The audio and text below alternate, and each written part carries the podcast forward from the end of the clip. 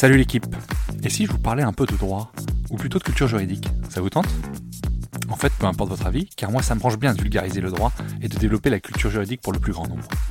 À la croisée des chemins entre références historiques, applications pratiques et notions théoriques, je vous propose de m'accompagner afin d'essayer de simplifier la compréhension de nos notions juridiques avec, si possible, un ton léger et un peu d'humour.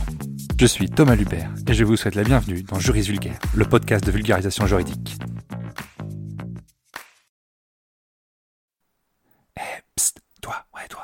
Tu veux me donner un petit coup de pouce, donne une note et un avis sur le podcast. Ça aide au référencement et surtout ça me fait très plaisir. Allez, bonne écoute. Je ne vous apprends rien, on sort enfin de trois ans de pandémie. Et on est devenus des super épidémiologistes. On s'y connaît tous en matière de transmission virale. Et alors je vais vous demander un peu d'aide. Si vous appréciez le podcast et que vous le trouvez intéressant, partagez-le auprès de deux à trois personnes auprès de votre entourage. Ou plus si vous voulez, hein, ça ça pose vraiment pas de problème. Pour qu'on puisse lancer une vraie transmission virale qui fera peur à l'OMS. Je compte sur vous, merci beaucoup par avance. Allez, on passe au sujet du jour. Et si on parlait d'un mécanisme qui ne fonctionne pas? Vous avez sans doute entendu parler dernièrement, avec la réforme des retraites, du référendum d'initiative partagée, ou RIP. Ouais, on est d'accord, l'acronyme est pas ouf, mais il correspond bien à la réalité. Le référendum d'initiative partagée, il est entré en vigueur au 1er janvier 2015, suite à la révision constitutionnelle de 2008 prévue par le président Sarkozy. Cette nouvelle disposition, elle permet à un cinquième des membres du Parlement, soutenu par un dixième du corps électoral, de soumettre une proposition de loi au référendum. Ce nouveau référendum, il a été intégré à l'article 11 de la Constitution. On parle donc bien d'un mécanisme constitutionnel aujourd'hui. Au même titre que le référendum euh, qu'on va qualifier de normal, le référendum d'initiative partagée ne peut porter que sur des domaines énumérés par l'article 11, à savoir l'organisation des pouvoirs publics et des réformes relatives à la politique économique, sociale ou environnementale de la nation et aux services publics qui lui concourent. Alors dans les chiffres, il faut au moins un cinquième des parlementaires. Cela représente 185 sur 925 parlementaires. Pour trouver 925, on additionne les 577 députés et les 348 sénateurs.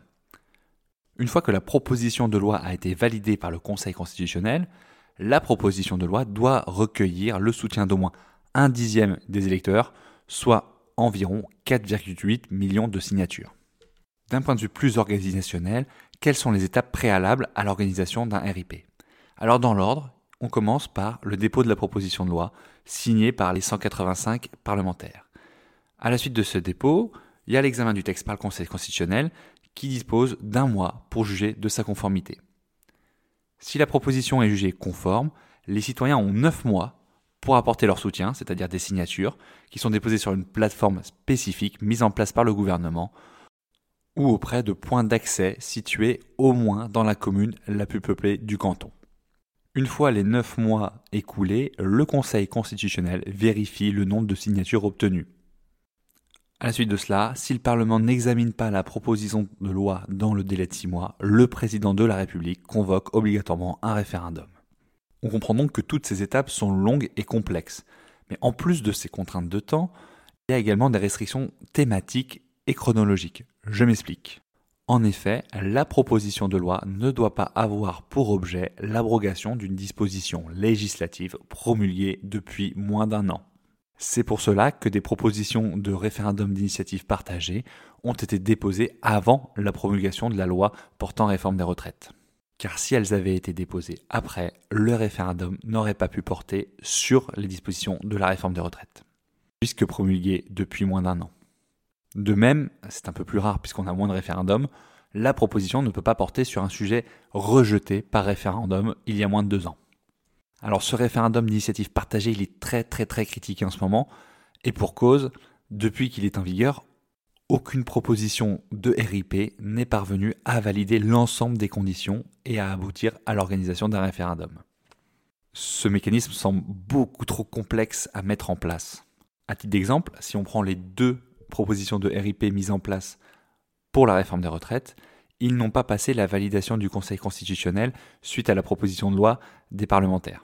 C'est donc au tout début de la procédure. Le Conseil constitutionnel a relevé pour rejeter ces deux propositions qu'à la date d'enregistrement de la saisine, donc avant la promulgation de la loi, l'interdiction de fixer l'âge légal de départ à la retraite au-delà de 62 ans, donc c'était la proposition des RIP, elle n'emportait pas de changement de l'état du droit. Et c'est logique, puisque tant que la loi de portant réforme des retraites n'était pas promulguée, l'âge de départ à la retraite, c'était 62 ans. Donc ça ne modifiait pas le droit. Alors euh, bien sûr, les parlementaires avaient bien en tête cette problématique de non-changement de droit, et pour essayer de contourner cette problématique, enfin le, projet prévoyait une augmentation de la CSG sur les plus-values des actions.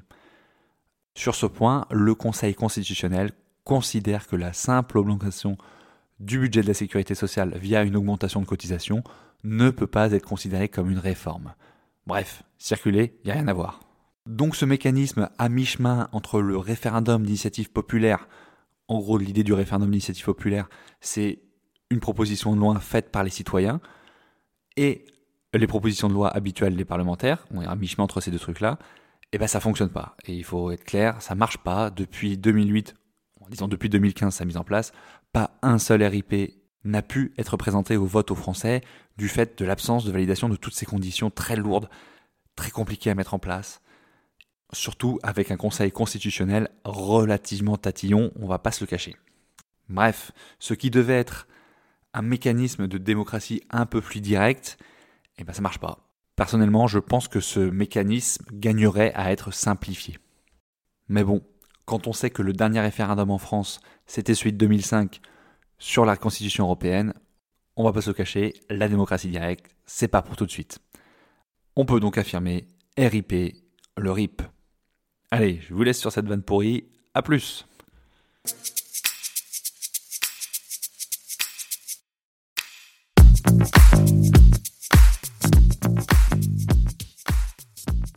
Vous voilà arrivé au bout de l'épisode et vous êtes plus proche de devenir juriste qu'hier. Merci d'avoir écouté jusqu'au bout.